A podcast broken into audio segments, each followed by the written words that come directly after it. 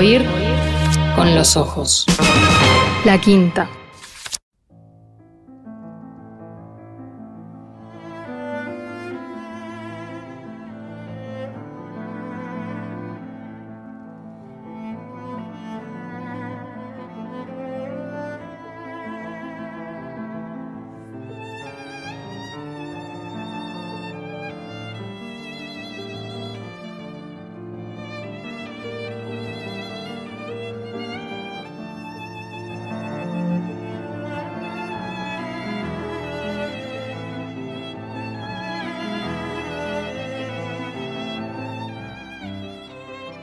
Biblioteca País de Plan Ceibal acompaña el bicentenario de Fyodor Dostoyevsky que se cumple concretamente el próximo 11 de noviembre. Nuestro programa especial se emite, recuerden, en la víspera, el 10 a las 21, camino a la hora 0, entonces, del cumple de Fyodor. Biblioteca País decía, acompaña esta celebración incorporando a su catálogo por estas mismas horas, vean ustedes, una gran suma de títulos. Acá tengo un amable mensaje de los amabilísimos bibliotecarios de esta nuestra biblioteca de la pantalla favorita, que dice, de un momento a otro, será posible leer en Biblioteca País ediciones de, atención, novela en nueve cartas, Memorias de la Casa Muerta, Pobre Gente, Los Demonios, El Idiota, el sueño del príncipe, El adolescente, Noches blancas, ese gran relato. El doble, Memorias del subsuelo, Los hermanos Karamazov y por separado su célebre sección en forma de parábola El gran inquisidor.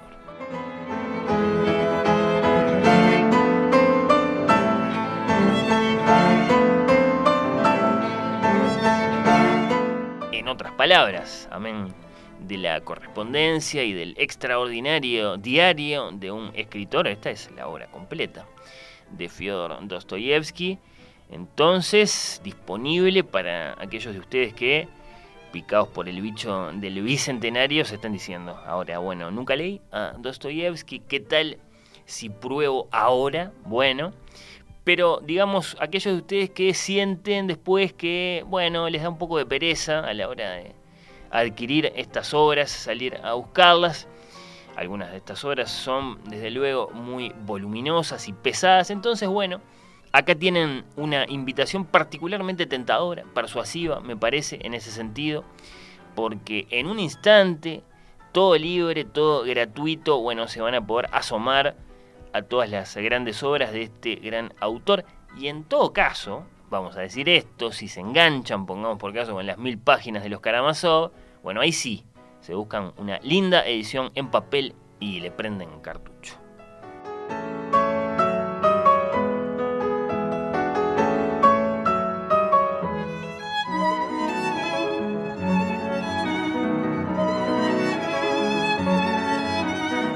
No mencioné en la lista de obras de Dostoyevsky que forman parte del catálogo de Biblioteca País la más famosa, de sus novelas, Crimen y Castigo.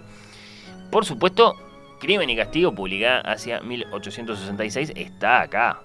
Es posible leer Crimen y Castigo en Biblioteca País, lo confirmo, tengo abierto mi ejemplar en este mismo momento en el iPad. Por cierto, no la edición manga de Crimen y Castigo, que también está acá, sino la convencional, la novelística. Recuerdan de qué se trata, Crimen y Castigo, ¿no? Es una de esas novelas que aún quienes no, la leyeron nunca, bueno, sienten que la conocen, me parece. Vamos a recordarlo de todos modos, siquiera por prolijidad.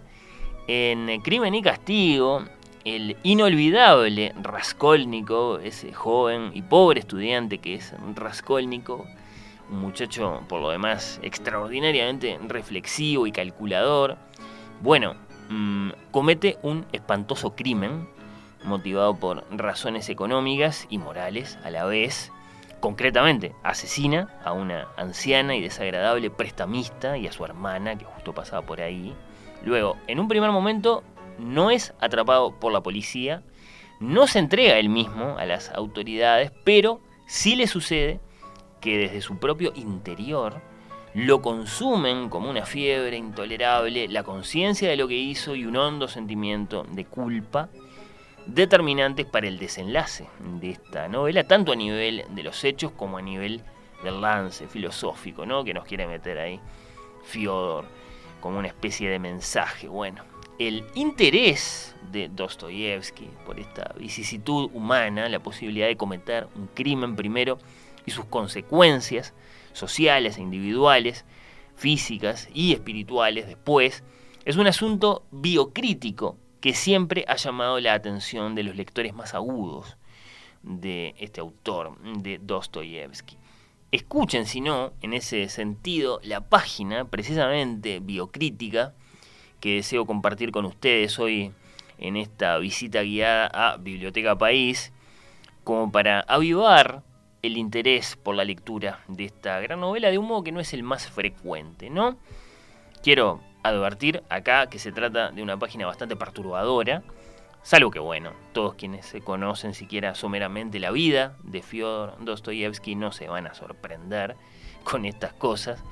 ¿De qué se trata? Bueno, en el prólogo a una de tantas ediciones inglesas de Crimen y Castigo, de Crime and Punishment, habría que decir entonces, en este caso impulsada por la prestigiosa revista literaria Red Book, el grandísimo crítico y también novelista británico William Somerset Maugham da cuenta de una carta escrita por un señor llamado Nikolai Strahov, contemporáneo, viejo amigo y el primer biógrafo de Dostoyevsky. Una carta escrita entonces sí por este Strahov a Tolstoy, nada menos. Eh, hay noticia de esto, de Strahov carteándose bastante con Tolstoy y por supuesto con el propio eh, Dostoyevsky. Es una carta esta abundantísima en denuestos para nuestro autor. Hablando pestes, diríamos nosotros, ¿no? De Dostoyevsky. Es que se presenta este Strahov en esta carta. Bueno, era malo, vicioso, estaba lleno de envidia, dice en una línea cualquiera. Eh, hasta ahí lo que ya conocemos, ¿no? Del ser humano Fyodor Dostoyevsky, siempre vamos a escuchar o leer que era un tipo insoportable y no muy buena persona. Pero entre los hechos concretos a los que alude este Strahov en su carta a Tolstoy, amén de describir, por ejemplo, lo muy mal que Dostoyevsky solía tratar a sus sirvientes, que le tenían que decir, mire, eh, Fyodor, yo también soy una persona, cosas así, bueno, hay uno que es de escándalo por su gravedad, ¿no? y que desde luego durante mucho tiempo ha llamado la atención de todos quienes se han propuesto conocer la vida y la personalidad del autor de Crimen y Castigo.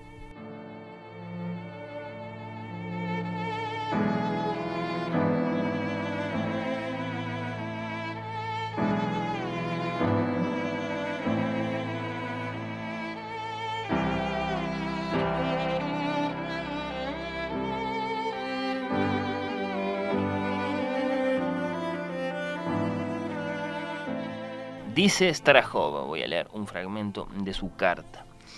Lo peor era que se enorgullecía de que nunca se arrepentía de sus acciones innobles. Las acciones innobles lo atraían y disfrutaba de ellas. Viskovakov, un profesor, me contó cómo Dostoyevsky se había jactado de haber ultrajado en una casa de baños a una niña que le había traído su institutriz. Y bueno, él relato sigue, pero ahí ya leí lo peor, ¿no? Esto tan perturbador, tan grave que les adelantaba. El lector queda, desde luego, perplejo, ¿no? Ante esta noticia, indignado, urgido de conocer más detalles. Por lo demás, ¿qué quiere decir ultrajar? Bueno, aclaremos eso también. Pero como sea, es gravísimo. Y en este punto yo tengo que decir, no seamos sensacionalistas. Este asunto es un asunto viejo, conocemos el devenir, digamos, de la curiosidad por este presunto hecho, por esta confesión. Y yo debo adelantar acá que el propio Somerset Maugham, a quien debemos la crónica de esta carta, rápidamente desestima la veracidad del hecho y presenta sus argumentos, ¿no? Como para desacreditar la carta y su habladuría. Pero ese no es el punto. El punto es que la historia de la supuesta violación de una niña cometida por Fyodor Dostoyevsky, que por otra parte integra Crimen y Castigo como anécdota, atribuida a uno de sus personajes de reparto, el oscuro Svidrigailov, tiene un capítulo célebre, el que de hecho provoca que hablemos de este asunto, más allá de la carta del viejo biógrafo Strahov, ¿no?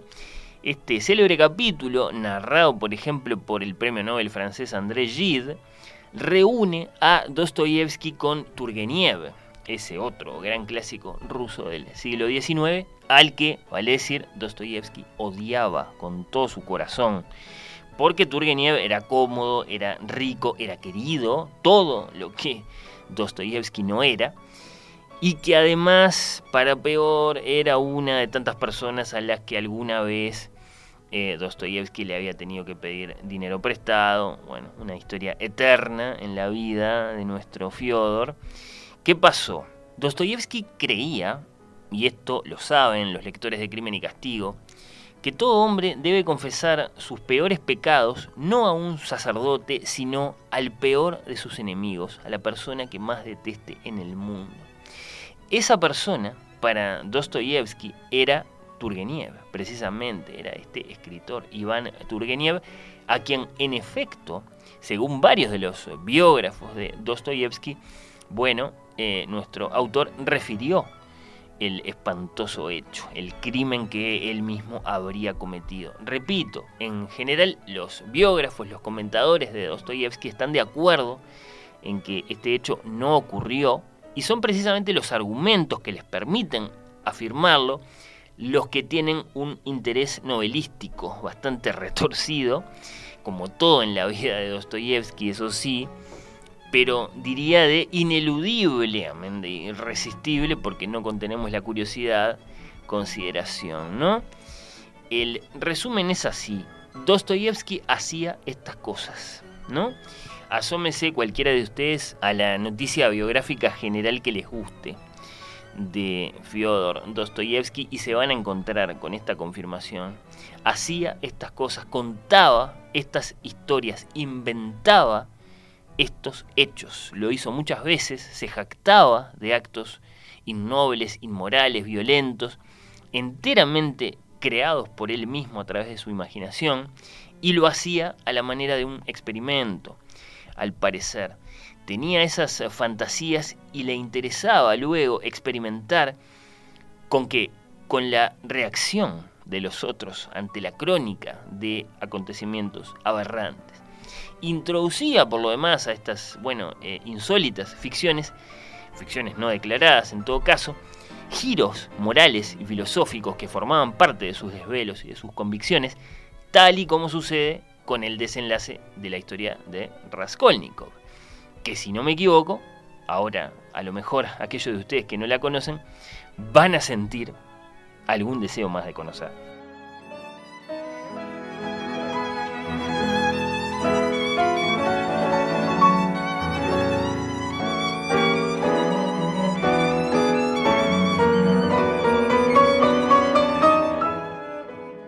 Recordemos, a Raskolnikov no lo atrapa la policía.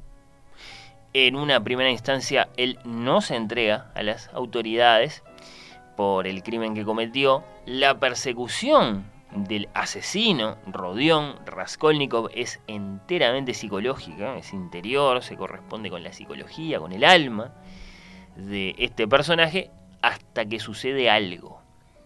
Algo que tiene que ver con aquello de, y era muy pesado, Raskolnikov con esto, aquello de que el mundo se divide en dos tipos de seres humanos, los que por el bienestar general de todos tienen la prerrogativa de hacer lo que entiendan que tienen que hacer y eso abarca la posibilidad de matar, y los otros, los de abajo, los que tienen que aceptar las leyes tal cual son y solo sirven, según Raskolnikov, para formar el pelotón, ¿no? Para hacer la masa. En el desenlace, insisto, de Crimen y Castigo, Raskolnikov, en el ápice de este pensamiento, de esta forma de ordenar el mundo, toma una decisión que yo no les voy a decir cuál es, algunos de ustedes no habrán leído Crimen y Castigo todavía, tienen reservada esa sorpresa, pero que mm, es una decisión, esto sí lo voy a decir, que queda iluminada, mm, clarificada, complejizada, de un modo que es, insisto, ¿no? de, ineludible consideración, por la página biográfica que muy brevemente he referido hoy aquí. Ojalá agrego solo esto, en el final sientan ganas de leer Crimen y Castigo de Fyodor Dostoyevsky y sepan entonces que quede subrayado con rojo que pueden hacerlo acá, en Biblioteca País de Plaza Igual.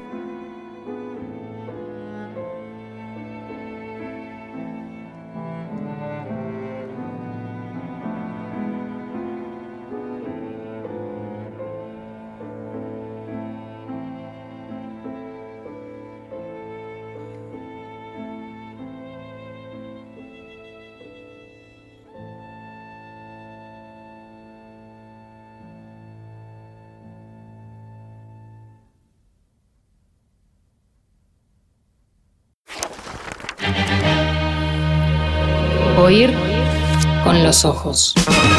La quinta.